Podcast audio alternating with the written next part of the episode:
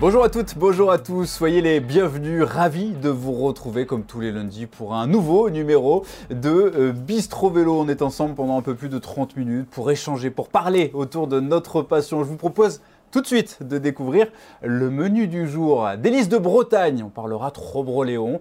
Flamme cuche, on demandera si la prononciation est correcte un petit lien avec l'Alsace bien sûr. Et puis le dessert du jour. Je vous rappelle avant cela que c'est votre émission. Vous n'hésitez pas, vous vous connectez, vous partagez, vous posez vos questions via le live Facebook à notre invité. Et puis il y a également le podcast pour les retardataires. Notre invité du jour, il fait l'actualité depuis le début de la saison. C'est Hugo Hoftetter. Salut Hugo, comment ça va?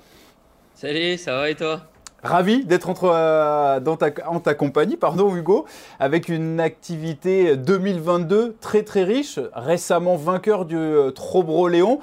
Euh, on t'a vu sur tous les terrains, on te voit depuis le début de l'année 2022, tu es le monsieur peloton, le coureur le plus régulier de la saison 2022. Est-ce que tu en as conscience? Ouais, oui et non. Après, je travaille, euh, je travaille dans ce sens-là. Euh, je m'investis beaucoup, je pense, euh, dans, dans, plein de choses pour justement avoir les, les, résultats que, que j'ai cette année.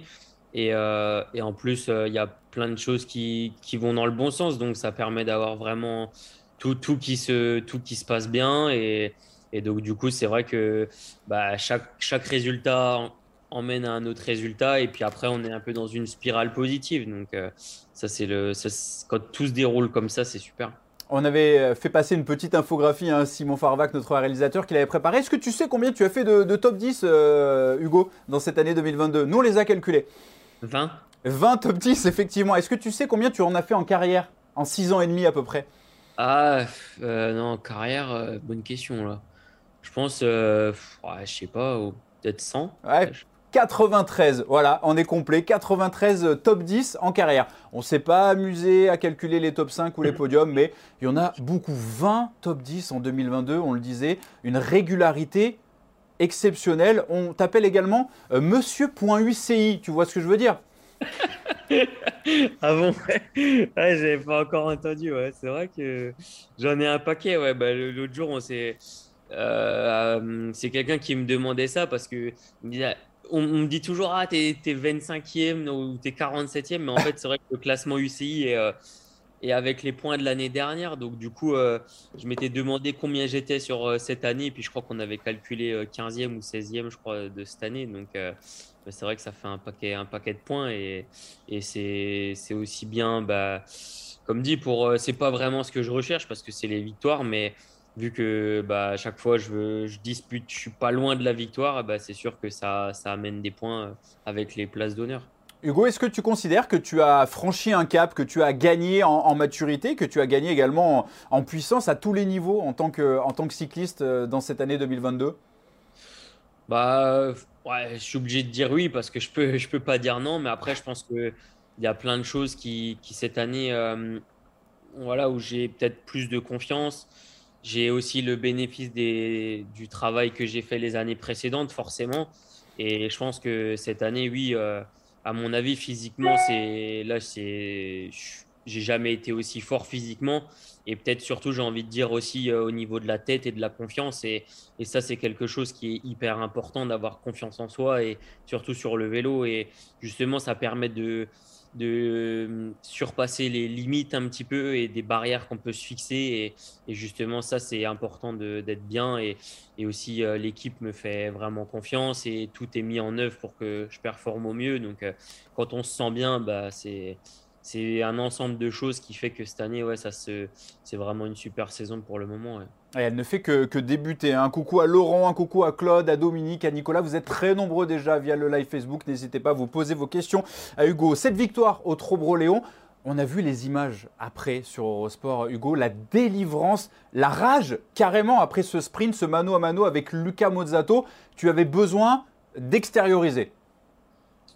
Euh, ouais, c'est vrai. Euh, après, plus euh, après la ligne, c'est vrai que quand j'ai passé la ligne, pour une fois, j'ai, c'était pas forcément très explicite, on va dire. Mais après, c'est vrai qu'en passant la ligne, c'est là où, où j'étais vraiment content et content pour surtout pour l'équipe aussi et, et, ouais, content que tout simplement que cette victoire arrive parce que je pense que elle m'a glissé un peu entre les doigts deux, trois fois, je pense, avant déjà.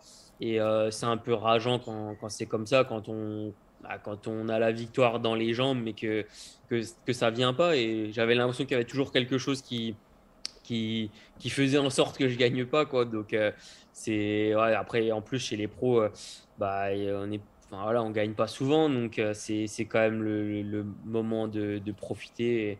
Et, c'est vrai que ces, moments ils passent super vite, donc euh, c'est vrai que on a envie d'en vivre plus souvent. On, t'a vu faire ce petit geste, le sur la ligne euh, au moment où tu l'as franchi sur le Trobourg-Léon. Ça voulait dire quoi? Bah, après, ça, ça, faisait un moment que, que on me demandait quand c'est que j'allais gagner. Euh, c'est toujours la même question au final parce que c'était ouais, alors euh, quand est-ce que tu vas gagner? Du coup, tu vas gagner. Et, au final, je faisais des super résultats et je faisais deuxième, deuxième, troisième, troisième. Alors bon, on en parlait un petit peu, mais c'est vrai que c'était la question qu'on aimait me poser au final. Donc, euh, donc du coup, là, c'était juste que voilà, après la ligne, on pouvait pas me poser la question de, de savoir quand est-ce que j'allais gagner. Et là, c'était bon, c'était fait. Et pourtant, tu vois, on parlait de, cette saison, pour l'instant plus que réussie, avec cette victoire sur le Trobron, tous ces top 10 et ces places d'honneur, Hugo. Il y a eu une grosse mésaventure également dans cette année 2022 sur le circuit de la Sarthe. Une chute, 35 points de suture à l'oreille. C'est dingue. Ouais, c'est dingue. Et en plus, j'en ai eu aussi un à la main. Et euh, en fait, bah, sur la même chute, il m'est arrivé deux trucs de dingue, entre guillemets. Euh, bah, percuté par l'arrière euh, avec le, vélo d'un coureur. Après, en plus, cette chute, on est quasiment tous tombés dans, le peloton.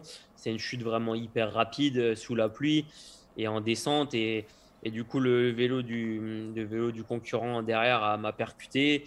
Et ça fait qu'au début, j'ai même pas senti l'oreille parce que ma main était plantée dans la valve du vélo de devant. Ah. Donc, en fait, j'étais vraiment obnubilé par ma main et en plus, vraiment compresser le, trou que j'avais. Donc, et puis c'est après qu'on m'a dit ouais, ton oreille elle est entaillée, elle est entaillée. Mais quand je suis arrivé à l'hôpital en fait et que qu'on m'a dit qu'il y en avait à avoir pour au moins une heure, voire peut-être deux heures d'opération, j'ai compris que c'était plus grave que juste une petite entaille quoi. Donc, euh, mais ouais, c'était un peu comme comme je disais tout à l'heure, pareil pour la victoire, ça, ça m'échappait et des fois tu as l'impression qu'il y a des petits signes et, et cette chute. Euh, c'était vraiment le truc euh, voilà, quasiment improbable et ça s'est déroulé comme ça. Et voilà, après, euh, après j'ai essayé de me mobiliser tout de suite et, et de trouver euh, une source de motivation. Et, et j'ai pas, après, j'ai pas perdu de temps, mine de rien, donc j'ai rien eu de cassé. C'est peut-être ça le plus important. Quoi. Ouais, c'est peut-être ça l'essentiel. T'en gardes des séquelles? Il y a quoi? Il y a une grosse balafre sur l'oreille? Bah là encore, dans mon malheur, j'ai eu pas mal de chance. En fait, euh, l'hôpital qui m'a pris en charge. Ça se voit pas trop là, comme ça. Enfin, moi, quand je te regarde, Non, non, franchement, même les gens que, qui me connaissent m'ont tout de suite regardé l'oreille. C'était la première chose bah qui les intéressait.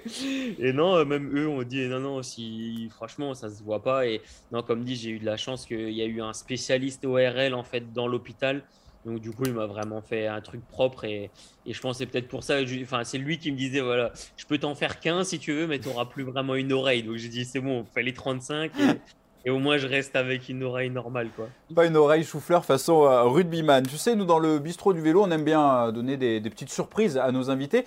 Il y avait d'ailleurs quelqu'un que tu connais très bien, un certain Steve Chanel, qui avait une question à te poser. Je te laisse la, la regarder, la découvrir et puis on en reparle juste après. Yes.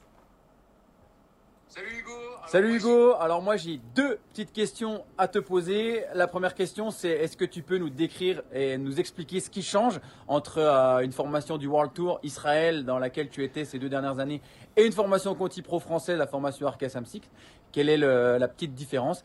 Et la deuxième question, est-ce qu'à un moment tu as douté après le nombre de fois où tu as fait dans les cinq premiers, le nombre de fois où tu t'es fait finalement avoir euh, par ta générosité à mon sens, un petit peu trop prononcé.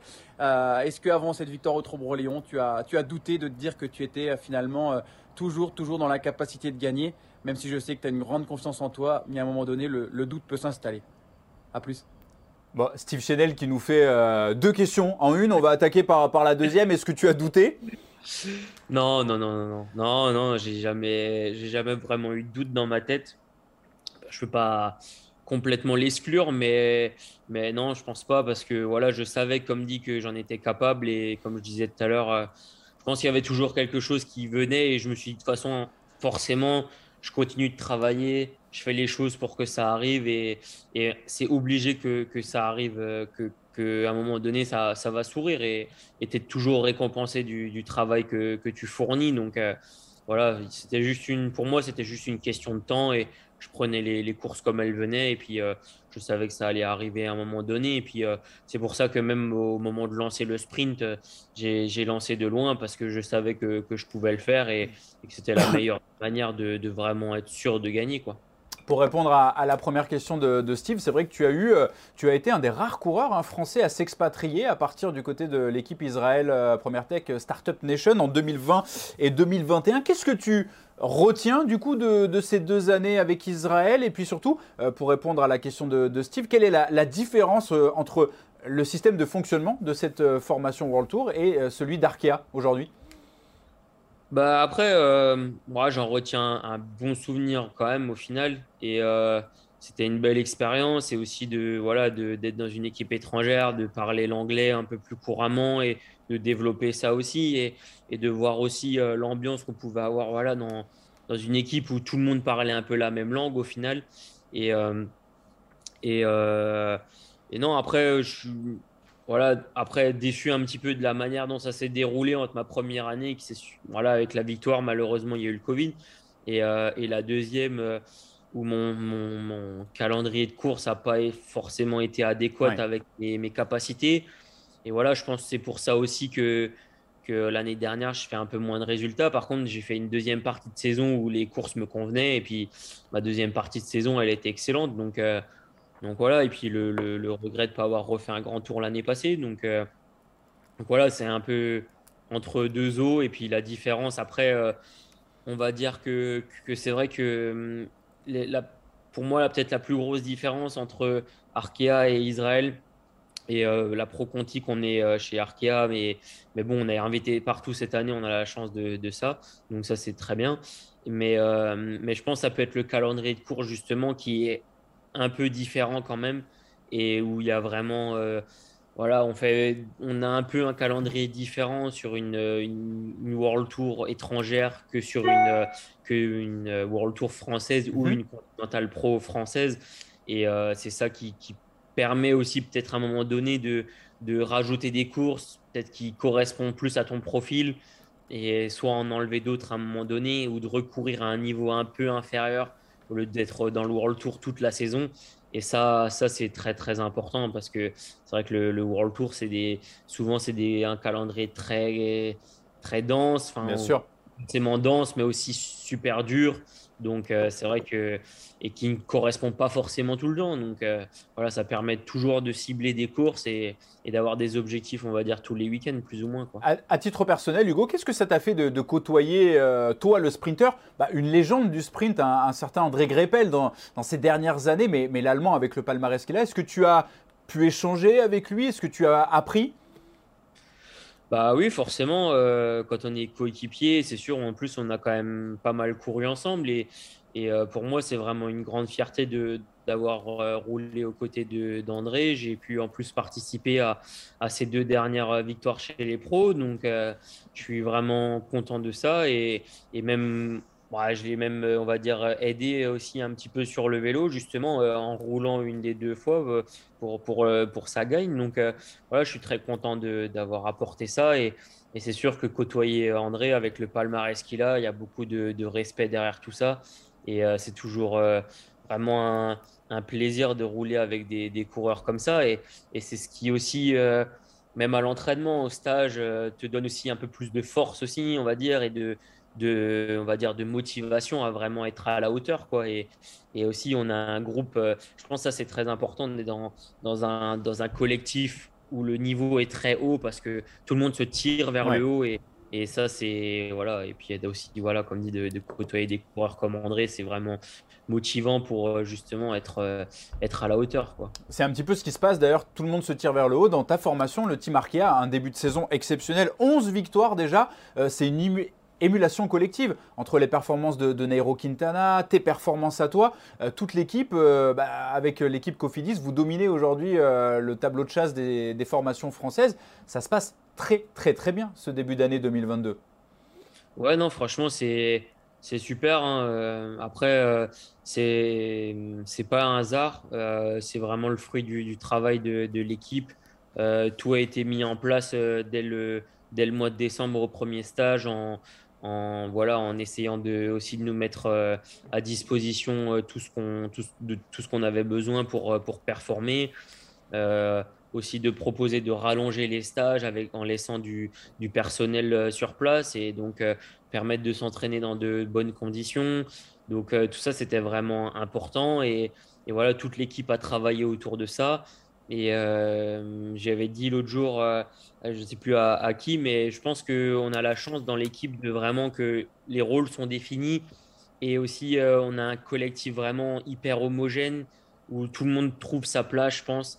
Et, et, aussi, voilà, on a vraiment plusieurs, on va dire, on n'a pas que des grimpeurs dans l'équipe, mais c'est vrai qu'on a un peu de, de chaque rôle, enfin de chaque euh, capacité en fait de coureur dans, dans chaque domaine. Et, et ça c'est vraiment hyper bien réparti. Et c'est vrai qu'il y en a un peu pour tout le monde.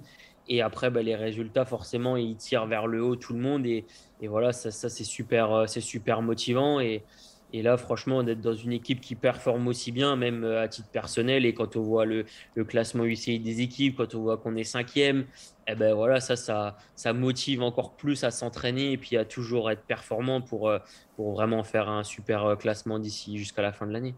Oui, forcément, ça, c'est très motivant, l'équipe Arkea qui réussit un début de saison extraordinaire. La deuxième partie, on l'a nommée Flamme Cuche. Est-ce qu'on prononce comme il faut? Ouais, c'est en français, ouais. Tarte flambée, ça se dit aussi tarte flambée en français. Une tarte flambée, euh, ok. En fait, euh, floma, en fait c'est flomacura. Flomacura.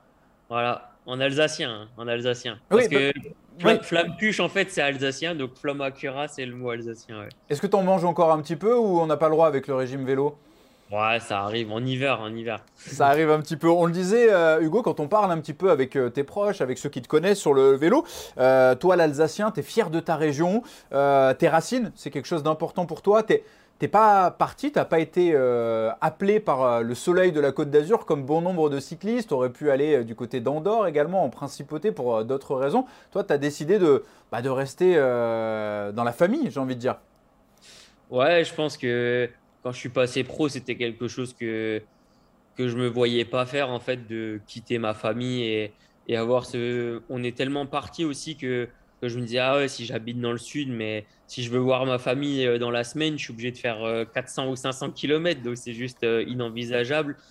Et, et voilà, c'est c'est vrai que je suis bien là où je suis et euh, après ouais bah forcément l'hiver je fais un peu des, stages personnels ou des raquettes. Voilà donc ça je l'avoue un petit peu quand même. Et puis euh, puis voilà c'est après c'est c'est un équilibre en fait à trouver quand on est chez les pros je pense entre vraiment avoir des conditions idéales pour s'entraîner et aussi euh, être bien dans bien dans sa tête quoi Ouais, bien dans sa tête, c'est quasiment ce qui est le plus important pour performer ensuite sur le vélo. Autre question d'un de tes coéquipiers, d'un de tes camarades. Mathis Louvel, on l'écoute. Ouais. Salut Hugo, bonjour à tous. Bon alors, dis-moi Hugo, c'est quoi le secret des yeux de ton chien Petrus? Tu lui mets des lentilles, non? Ouais, Pas mal celle-ci. Bah, c'est vrai que du coup, ouais, du coup, je répète pas la question, non Non, non, non. Tout le monde l'a entendu. Moi, j'ai vu que le ah chien avait un compte Instagram. Ah oui, parce qu'en fait, c'est pareil, on m'avait demandé Ah, c'est quand que tu fais un compte Instagram pour ton chien? Bah, du coup, dans la soirée, je l'ai fait. Donc, euh, ouais, non, euh, non, non, il a pas de, il a pas de lentilles, mais c'est vrai qu'on en a eu un paquet de fois, euh, on a eu la, la réflexion. Et après, il a eu, ouais, il a eu de la chance. Hein, donc euh, après, c'est vrai que du coup, euh, il a un grand, grand, grand succès lui. Hein. C'est la mascotte. Hein. On a vu des, images de notre réalisateur qui est allé chercher sur le net comme ça. On te voit en, course avec euh, avec Petrus. Il vient de voir un petit peu de temps en temps? Ouais, ouais. Bah après, en plus avec Marie, ma copine, bah, du coup font les déplacements et du coup c'est vrai que sur les courses ça fait du bien quand, quand ils sont là et après justement euh, la présentation à Nocureux que je connaissais avec le vélo, c'était l'idéal et du coup il est il a l'habitude parce que je le promène en, vélo donc du coup c'est un peu c'est un peu comme à la maison quoi. Un petit peu comme à la maison. Question de Clément sur le live Facebook. Est-ce que tu as des nouvelles de, Nasser Boigny après sa lourde chute? Vous êtes en contact ou pas du tout? Je lui avais envoyé un message après sa chute Et, et après, c'est sûr que c'était vraiment une chute très très lourde et, et aussi un, un sacré moment d'arrêt aussi où tu n'es pas sur le vélo. Et voilà, on avait échangé un peu par message et après, voilà, non, je pense que c'était un peu frais et j'avais compris que ça allait pas être facile pour lui, c'était sûr. Et euh, je pense pour euh, tous les coureurs, c'est pas facile de, de, rester un peu euh, dans cette immobilité, on va dire, avec un corsaire pendant deux à, trois mois. Donc, mais je pense qu'il va, il va trouver la, motivation et, et il, va, il va revenir et c'est quelqu'un de, très fort mentalement. Donc, lui, je lui fais confiance pour ça. Tu parlais tout à l'heure dans la première partie en évoquant l'équipe Israël euh, euh, de la découverte d'un grand tour, à savoir le Tour de France. À 28 ans, 6 saisons et demie professionnelles, tu n'as pour l'instant, Hugo, disputé qu'un seul grand tour. Donc ce Tour de France 2020, tu avais d'ailleurs pris la quatrième place hein, sur la troisième étape à, à Sisteron, si je ne dis pas de bêtises. Est-ce que c'est quelque chose euh, pour toi euh, de vraiment important, à savoir euh, d'en disputer d'autres, peut-être celui de cette année. Il y a la Vuelta également qui est au programme de ton équipe. Est-ce que c'est un manque de ne pas avoir participé au Giro qui vient de se terminer avec la victoire de Lee à la, Vuelta ou alors euh, pour toi c'est pas très grave? Bah non, après, comme je dis, l'année dernière, j'étais déçu de ne pas faire de grand tour parce que voilà, je pense que j'avais la place, largement la place, on va dire, d'en faire un, on va dire, même sur la Vuelta. Et l'équipe en a décidé autrement. Et non, je pense que c'est vraiment important de. C'est surtout important d'en faire un, pas que pour, euh, pour faire un grand tour, mais, mais surtout aussi pour euh, garder un certain niveau et, et aussi euh, pour les années futures. Et c'est vrai qu'un grand tour, il n'y a rien de, rien, rien de similaire. Il n'y a pas une seule course par étape qui est, qui est très longue, par exemple deux semaines. C'est vrai que c'est vraiment le entre une semaine et, et trois semaines. C'est vrai que pour moi, c'est vraiment important de faire un grand tour maintenant chaque année depuis que j'ai fait le tour. Donc, euh, cette année, ça serait important d'en refaire un pour vraiment voilà, garder, garder ce, niveau de, performance et, même élever encore le, niveau. Et voilà, ça c'est très important, même dans l'entraînement, dans plein de choses. Et, et ouais, ça serait, ça serait très bien d'en refaire un. Bah, tu, me vois venir. Alors, on, va te voir sur le Tour de France ou sur la Vuelta. Il y a quelque chose de programmé dans les tuyaux? faut demander à mon équipe parce que non après forcément c'est eux qui prennent euh, c'est eux qui prennent la décision donc euh, donc voilà c'est je suis un peu dépendant de, de ça forcément Bien sûr. après euh, après voilà moi je, je fais en sorte de d'être performant d'être d'être voilà de, de, faire ce qu'on ce qu'on me demande plus ou moins quand même et, et voilà je serais prêt je serais prêt pour, euh, pour préparer les, bah, les deux dans, dans, tous les cas et, euh, et prêt pour, euh, pour le disputer un des deux, ça c'est sûr. Manu, si tu nous écoutes, c'est pas tombé dans, dans l'oreille d'un sourire. Il y a également un, moment qui va être important pour toi, bah, les championnats de France du côté de, de Cholet. Tu es déjà cité parmi les, les, principaux favoris sur un circuit qui normalement devrait plaire aux, aux sprinteurs. Tu avais été champion de France dans les catégories espoir en 2015. C'est quelque chose que tu as coché cette date à Cholet cette année? Bah ouais, forcément. Euh, après, euh, comme dit, je, je pense que. Si t'es champion de France à Cholet, ils seront obligés de t'emmener sur le tour après. ouais, ça c'est sûr, parce que bon, je verrais mal faire euh, un champion de France pas sur le Tour de France, c'est sûr. Mais non, au-delà de ça, bah, je serais surtout de, content de gagner pour, pour moi, mais aussi pour l'équipe. ramener un titre de champion de France, ça serait magnifique. Forcément, j'ai je coche pas forcément des dates précises dans, mon calendrier parce que j'estime que chaque course est importante et j'ai envie d'être performant euh, tous les dimanches quasiment. Et je fais de mon mieux à chaque fois. Et après, c'est sûr que des fois, on essaye peut-être de d'en sacrifier une entre guillemets, d'être donc être un peu moins bien pour justement être encore un peu mieux sur une autre. Et euh, voilà, euh, j'essaie de le, championnat de, France, c'est un peu un objectif à long terme, enfin là, là c'est court terme, mais c'était un objectif à long terme sur le, sur le début de ma carrière. Donc euh, voilà, je, je sens que je m'en rapproche un peu de plus en plus, on va dire, au niveau de, la performance et du, physique. Donc euh, voilà, j'espère que si cette année, ça sera déjà très bien. Autre question, Anthony, euh, tu es adepte de tatouage, c'est pour le fun ou alors est-ce que ça a des significations? C'est vrai qu'on te reconnaît souvent, il y en a un peu de partout des tatouages. Ouais, ouais, j'en ai un paquet, hein, c'est sûr. Euh, après, non, non, c'est moi si j'en fais un, c'est que chacun a une signification et ça, c'est très important et je me vois pas faire euh, un papillon parce que je trouve un papillon joli, quoi.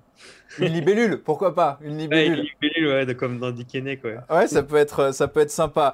Quand on parle également avec ton entourage, quand on sonde un petit peu tes, tes coéquipiers dans le bus Arkea, tout le monde dit euh, Hugo, c'est un garçon coquet. Bah d'ailleurs, il y avait euh, un de tes coéquipiers, c'est Kevin Le Danois, qui a une question pour toi. Salut Hugo, salut Colin, salut à tous. Salut Hugo, euh, salut Colin, salut à tous. Euh, dis-moi Hugo, on sait que t'aimes bien les, belles affaires, les belles baskets et tout, mais quand est-ce que tu crées ta ligne de vêtements? Ah, elle est bonne celle-ci. Ouais, ouais, ouais c'est une bonne question ça faudrait que je trouve un partenariat avec euh, une marque là pour qu'on fasse une collaboration, un truc comme ça. Parce que, mais c'est vrai que, bah, fut un temps, j'avais déjà fait euh, des t-shirts euh, plus ou moins. c'était pas vraiment une collection, mais des t-shirts pour le fan club, on va dire, et ça avait, ça avait bien marché. Et après, c'est toujours difficile de cibler un, un, public hyper large, forcément. Donc, il n'y a pas tout le monde qui a envie de se promener avec un, un t-shirt où il y a marqué ton prénom dessus, c'est sûr.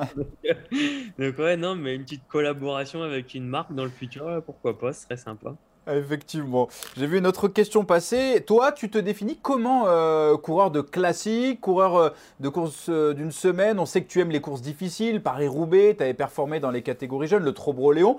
C'est quoi vraiment ton style de, course? Et puis, quel coureur es-tu au final? Tu te considères comment, toi? Ah, C'est une bonne question. C'est en fait, j'ai en fait, je me considère pas vraiment comme un coureur de quelque chose parce que j'aurais envie d'être un coureur de tout en fait. Et euh, ça c'est. On sait juste que t'es pas un grimpeur. Par exemple. Ouais, voilà, ça c'est vrai. Et pas un contre la montre aussi, pas trop, vraiment pas. Donc euh, j'essaie de grimper de mieux en mieux, ça c'est sûr, mais je gagnerai sûrement pas en haut d'un très très long col. Mais non, euh, j'ai envie de, de performer dans beaucoup de domaines et j'ai envie d'être le plus complet possible, de plus en plus et euh, depuis le début de ma carrière. Et je pense que j'y arrive aussi un peu de, plus en plus. Et voilà, ça me permet de cibler aussi de plus en plus de courses. Et, euh, ouais, non. Euh, donc c'est ouais, difficile de répondre à ça. Après, je pense que forcément les classiques, c'est quand même les courses qui me conviennent le mieux, ça c'est sûr et certain.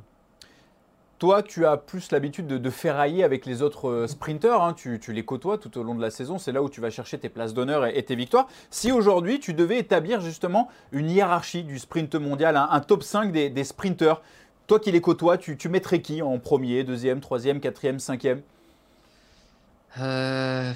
Pas facile, hein Non, non, non, c'est sûr. Bah, après, il y a en plus, j'ai envie de dire qu'il y a de plus en plus de coureurs qui vont vite. Et à, la, enfin, comme la question juste d'avant, c'est vrai que il y a des voilà un Mats Petersen par exemple n'allait pas forcément hyper vite au début mais est devenu très rapide par la suite et aussi sur certaines sur certains types de courses ouais. donc euh, voilà un Wout van Aert il peut aller très très vite aussi mais pas tout le temps qu'après si on devrait établir un classement ça serait plutôt sur l'année et vraiment sur euh, qui va le plus vite tout le temps. Et après, ça serait plutôt un. Je pense que Tim Merlier, c'est un coureur hyper rapide. Et euh, Caleb Ewan et euh, Philipsen. Je pense c'est. Après, Groenewegen, c'est un sprinter pur. Donc, euh, forcément, on peut que le citer. Donc, je pense que Groenewegen, Caleb Ewan, là, les quatre que je viens de citer, c'est.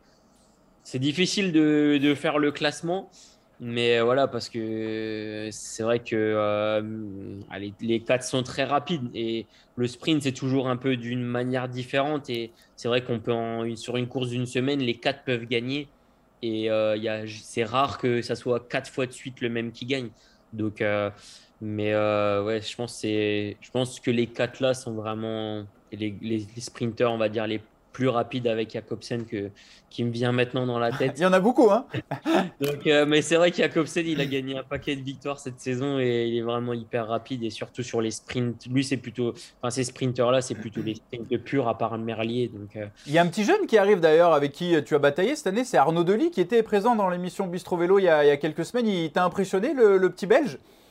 Bah ouais, il est, il est rapide et après. Euh, moi, ce qui m'impressionne euh, surtout, c'est que voilà, c'est des jeunes coureurs et ils arrivent chez les pros et ils sont hyper performants tout de suite. Donc, euh, et ce qui était, je trouve, pas le cas avant. Et c'est vrai que ça, c'est assez impressionnant de, voir ces jeunes qui, ouais, tout de suite trouvent leur marque et qui n'ont pas trop de problèmes, on va dire, d'adaptation. Donc, euh, mais voilà, c'est aussi le, système qui est super bien développé en amont. Donc, donc ouais, non, c'est sûr qu'il est assez impressionnant aussi au sprint. une fois, j'ai pas, j'ai pas pu le déborder non plus à Montserrat. Donc, il est, c'est sûr que lui, c'est un sacré, c'est un sacré morceau au sprint aussi.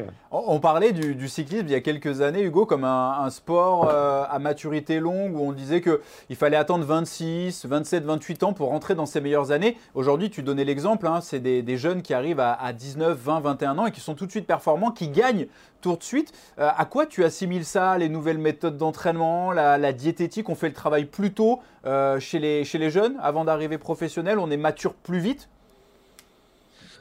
Moi, je pense que c'est un ensemble de choses, hein, forcément. Et euh, la première, c'est que voilà, maintenant, on a développé le, vélo. Le vélo s'est développé. On a fait des équipes continentales avant déjà de, bah, comment dire, on a créé des équipes continentales, des équipes réserves. Donc, euh, mine de rien, les, des, jeunes coureurs, en fait, courent déjà chez les pros des fois avant de passer chez les pros, à l'image de Arnaud Delis. Je pense que voilà, chez l'Auto Soudal euh, Espoir au développement, je ne sais pas comment ça s'appelle, du courir euh, des courses 1.1, peut-être pas hors classe, mais voilà, si tu fais déjà du 1.1 comme le Samin, voilà, ça te permet de courir le Samin et des courses comme ça, eh ben, déjà tu es presque pro avant d'être pro. Et euh, eux ont aussi un système euh, bah, d'une équipe professionnelle avec des stages au mois de décembre, des stages au mois de janvier, euh, être massé, toutes ces choses-là. Et, et voilà, Maintenant, encore plus, euh, voilà, les capteurs de puissance, c'est pareil. Avant, il n'y avait qu'une euh, marque hyper chère qui faisait ça. Maintenant, il y a beaucoup de marques euh, beaucoup plus accessibles. Donc voilà, c'est un outil en plus.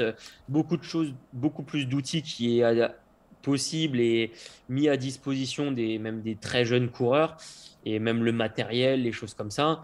Et voilà, les jeunes maintenant savent qu'il faut voilà, performer hyper vite pour passer pro tout de suite parce que on passe pro plus à 25 ans maintenant et ça c'est dommage à mon sens.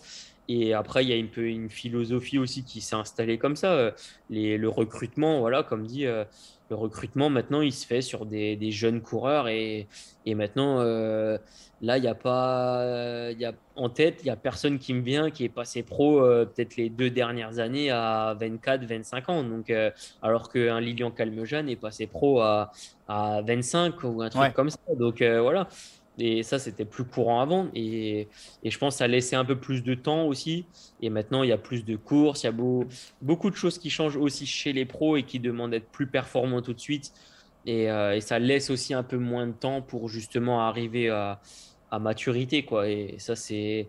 Ça va être un peu le, la différence entre les, ceux qui sont en fin de carrière, milieu, ou ceux qui sont au tout début. Quoi. Et ça sera le cyclisme a, changé quand même. Oui, il y a cette phase de transition. Tu le disais, le, cyclisme a, changé. Et puis il y a toujours euh, cet éternel débat. On le voit. Tu en es été victime d'ailleurs sur le circuit de la Charte. Euh, les chutes. Alors il y a certains qui disent que les chutes sont de plus en plus euh, nombreuses, sont de plus en plus violentes. les anciens qui disent non, il y en a toujours eu des chutes. Toi, tu, tu juges comment justement cette position? Est-ce que pour toi, depuis que tu es passé professionnel, c'est la même chose ou alors aujourd'hui ça va peut-être un peu plus vite, ça tombe plus souvent, les gens font moins attention. tu te places où là-dedans? Non, bah après, euh, à l'image de ma chute de la Sarthe, bon après c'est voilà, c'est sur le sous la pluie et c'était c'était une chute euh, voilà que ça, on aurait difficilement pu éviter. Mais euh, non, je pense que déjà le critère numéro un, c'est que ça roule beaucoup plus vite. Et voilà, le, déjà dans le sens où le matériel est plus performant qu'avant et tout de plus en plus performant et donc ça permet de rouler de plus en plus vite. Donc rien que déjà ça, forcément, c'est comme euh, on met une limitation, de, limitation sur l'autoroute, c'est pas forcément pour rien. Donc, euh, si j'aime pas forcément que ça soit limité, mais, voilà, c'est quand même pour diminuer le risque. Et nous, au final, on augmente le risque en allant plus vite. Donc, euh, forcément, et, et, parfois, y a, je pense, il y a l'enjeu, et suivant le type de course, encore plus.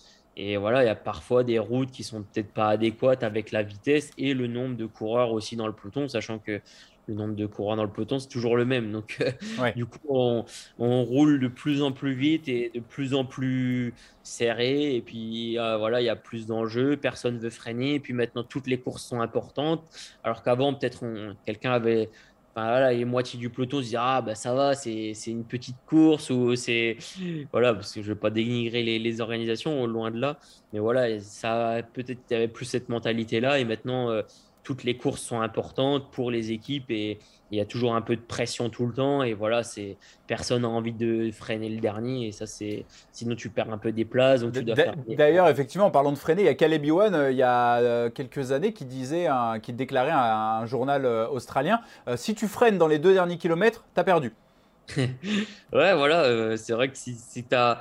Après, moi, je suis pas trop de cette mentalité-là, même si c'est un petit peu vrai, mais voilà, j'estime qu'il y a aussi le, le, le, le, le truc de savoir mettre un coup de frein aussi quand vraiment c'est nécessaire, parce que si dans ce cas-là, tu raisonnes euh, tout le temps comme ça, Ah bah, il y a bah, tout le monde par terre. il y a tout le monde par terre tout le temps, donc... euh, Donc ouais, non, c'est j'ai vu ça encore assez récemment. À un moment donné, il faut savoir prendre la décision de dire bon, bah je laisse, tant pis, je gagne peut-être pas ou je laisse un peu le sprint filer, mais au moins je suis pas tombé. Et je pense que ça c'est quand même hyper important parce que voilà, tu peux te faire hyper mal quand même.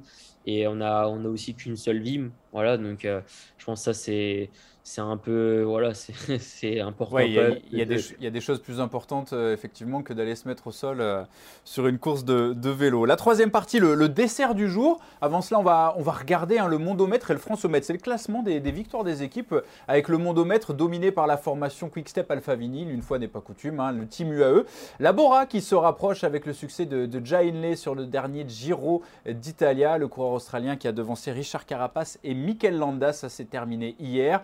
Et sur le françomètre, on en parlait. euh, ta formation, le team Arkea Samsi, qui est en tête avec l'équipe Cofidis, 11 victoires. La groupe AMFDJ, grâce aux trois succès d'Arnaud Desmar sur le Giro d'Italia, qui remonte avec 5 bouquets en 2022. Avant de passer à ce fameux questionnaire, allez, on se fait un dernier plaisir. Il y a Clément Rousseau qui avait une question pour toi, Hugo. Bonjour à tous, salut Hugo. J'ai une petite question pour toi. J'aimerais savoir combien de bananes manges-tu par jour? Allez, ciao ciao, salut. Ah ouais, Clément. Alors, Ah, beaucoup, ouais, beaucoup, ouais. Non, au moins, au moins 3 ou 4, je pense, par jour. ah oui, quand même, ouais. Ah ouais, ouais, ouais. ouais. Ouais, deux- au minimum 2 le matin, des fois une à 4 heures, euh, une peut-être encore le soir, euh, minimum, quoi. Ah, T'es de l'ancienne école, tu pars et dans la, dans, dans la musette derrière la banane, quoi. Euh, sur le vélo, un peu moins, mais vraiment le matin, déjà au déjeuner, c'est obligatoire et souvent, des fois, ça, ça me manque. Alors, euh, les assistants doivent toujours voir qu'il y a des bananes au, au, dé- au petit-déj. Et, et non, Clément, ça lui a tout de suite choqué parce qu'une fois, je crois, un petit-déj, j'en ai mangé trois, je crois, un truc comme ça. Mais elles étaient toutes petites. Et j'ai dit, bah, trois petites, ça vaut une toute grande, quoi. Euh, donc, du coup, il m'appelle un peu comme ça maintenant. Ouais, la bonne ambiance au sein de- du team Arkea. Allez, le questionnaire. Est-ce que tu te souviens, Hugo, de tes premiers coups de pédale? Euh, ouais, ouais. euh, bah, les tout au premier, peut-être pas, mais, mais plus ou moins, ouais, un petit peu quand même, à l'âge de bah, très jeune. hein. Enfin, déjà ceux sans les roulettes, mais après un petit peu en compétition un peu plus tard, quoi. Ouais. Ton idole de jeunesse, est-ce qu'il y avait quelqu'un quand tu étais plus jeune, comme ça, qui t'a marqué, que ce soit un, sportif professionnel, un cycliste, un joueur de foot, je sais pas, un acteur Tu avais des posters dans ta chambre? J'avais Andy Schleck en poster dans ma chambre euh, parce que je voulais être grimpeur à- quand j'étais petit, mais j'imaginais pas que c'était aussi dur en fait. Ah oui, c'était pas le parallèle euh, Cipollini, c'était c'était. Andy Schleck, quoi. Ouais, c'était Andy Schleck, ouais, je l'adorais ouais, parce qu'en plus il n'arrivait pas à gagner, donc peut-être que j'avais déjà un petit peu un truc comme ça. et puis après, finalement, il a quand même gagné, mais euh, ouais, Andy Schleck, et ça m'a. Henry Schossler aussi, j'ai- j'ai beaucoup aimé Henry Schossler. Qu'est-ce que fait Hugo Ftetter quand il n'est pas sur le vélo, que ce soit à l'entraînement ou en course? C'est quoi tes, tes passe-temps, tes hobbies? Bah, je promène Petrus, ça c'est déjà ça. Après, euh, non, un peu le, le vin aussi, et puis un peu la FIFA aussi, un petit peu quand même. Faut s'occuper.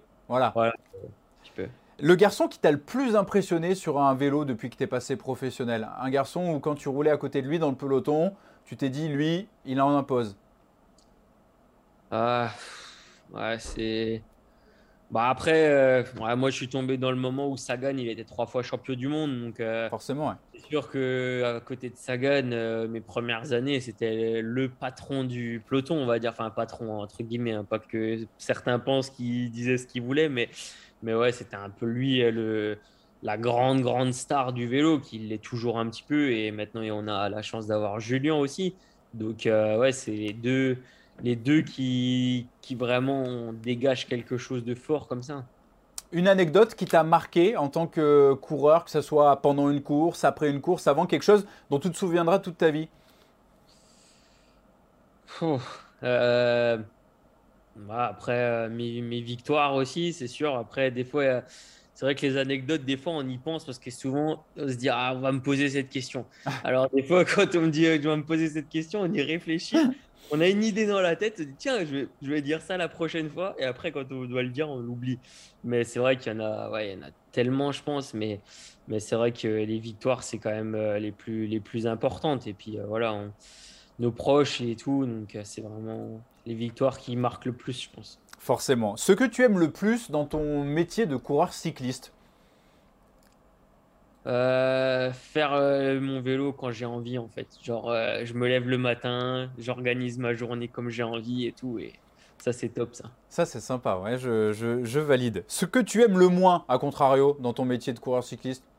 Ah, m'entraîner quand j'ai des mauvaises jambes. Ça, c'est horrible. C'est, c'est, c'est horrible de s'entraîner quand on n'est pas bon. C'est pas, c'est pas top. Le mot de la fin, si tu avais un, un souhait à faire exaucer là maintenant, ça peut être n'importe quoi. Je sais, c'est pas évident, tu choisirais quoi? Être champion du monde. Ah ça c'est un beau souhait. c'est un beau souhait. Ça va être un peu dur euh, cette année en Australie quand même. Ouais, ouais, après rien Quoique, Rien n'est impossible. Rien n'est impossible. Merci beaucoup euh, Hugo pour ta franchise, pour, euh, bah, ta sympathie. Euh, je te propose de regarder, tiens, le programme TV parce que ça va te concerner de, de, cette semaine. Il est riche une nouvelle fois. Dès demain, ne manquez pas, deuxième édition de la Mercantour Classique dans l'arrière-pays niçois. Le début du Critérium du Dauphiné dès dimanche et la Bruxelles Classique dimanche à partir de 15h30 à suivre sur Eurosport 1.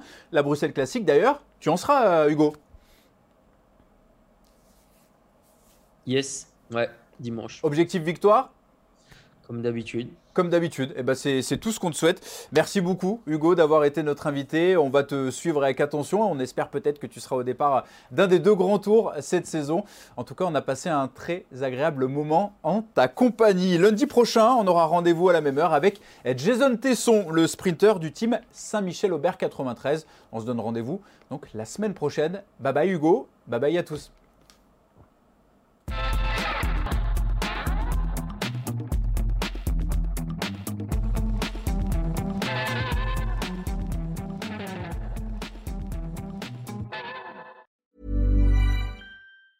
Planning for your next trip? Elevate your travel style with Quince. Quince has all the jet setting essentials you'll want for your next getaway, like European linen, premium luggage options, buttery soft Italian leather bags, and so much more. And it's all priced at 50 to 80% less than similar brands. Plus, Quince only works with factories that use safe and ethical manufacturing practices. Pack your bags with high-quality essentials you'll be wearing for vacations to come with Quince. Go to quince.com slash trip for free shipping and 365-day returns.